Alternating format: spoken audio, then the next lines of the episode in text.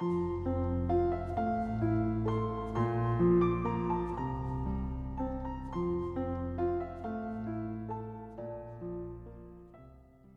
位听友，大家好，我是明哲。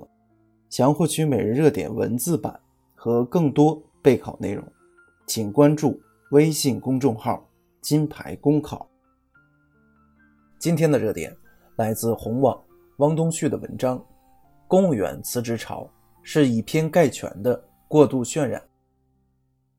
在十九日上午的发布会上，记者提问时提到，十八大以来。在全面从严治党、从严治吏的高压态势之下，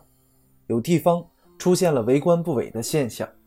甚至有些地方出现了官员辞职下海潮的现象。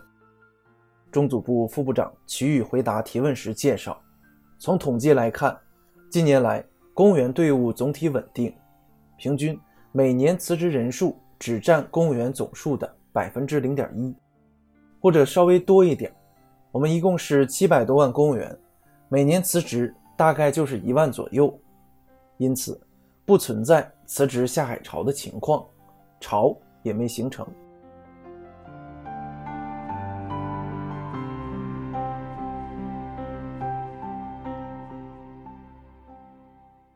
公务员辞职放在任何时期都一直存在，放在任何职业也是司空见惯的事儿。这更多的是个人的职业选择，无可厚非。一定数量和比例的公务员流动，正是公务员向正常职业转变过程中的一种必然现象。固然，在全面从严治党、从严治吏的高压态势之下，个别地方存在官员扎堆离职的情况，但要说潮，远远还不够。公务员辞职潮，无疑言过其实。一方面，新闻说的是个别地方、个别官员，两个个别，证实这仅是个案，不能将个性偷换成普遍性，从而试图得出一个放之四海而皆准的真理。离职的多为官员，更强化了这种个性特征。一些官员担任过多年领导，具备了创业就业的先天优势，比如资金积累、工作经验。更懂经济等，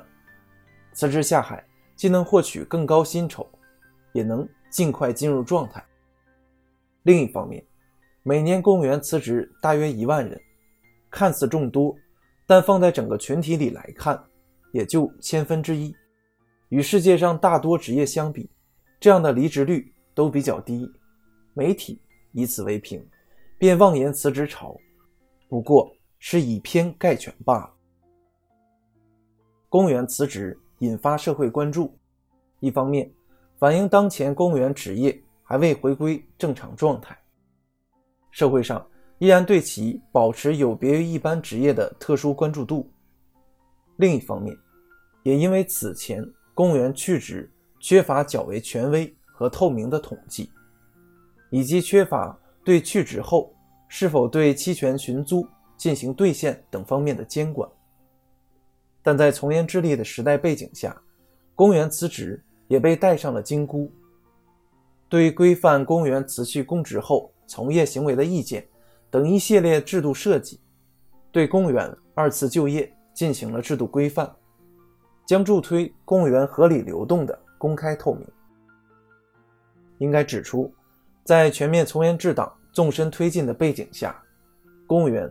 出于自身职业选择。无论是在体制内服务群众，还是到市场上大展身手，都是实现人生价值的方式。我们不必妄加揣度，也不可另眼相看，一味蹭公务员的热度和流量。虽然引发舆论围观，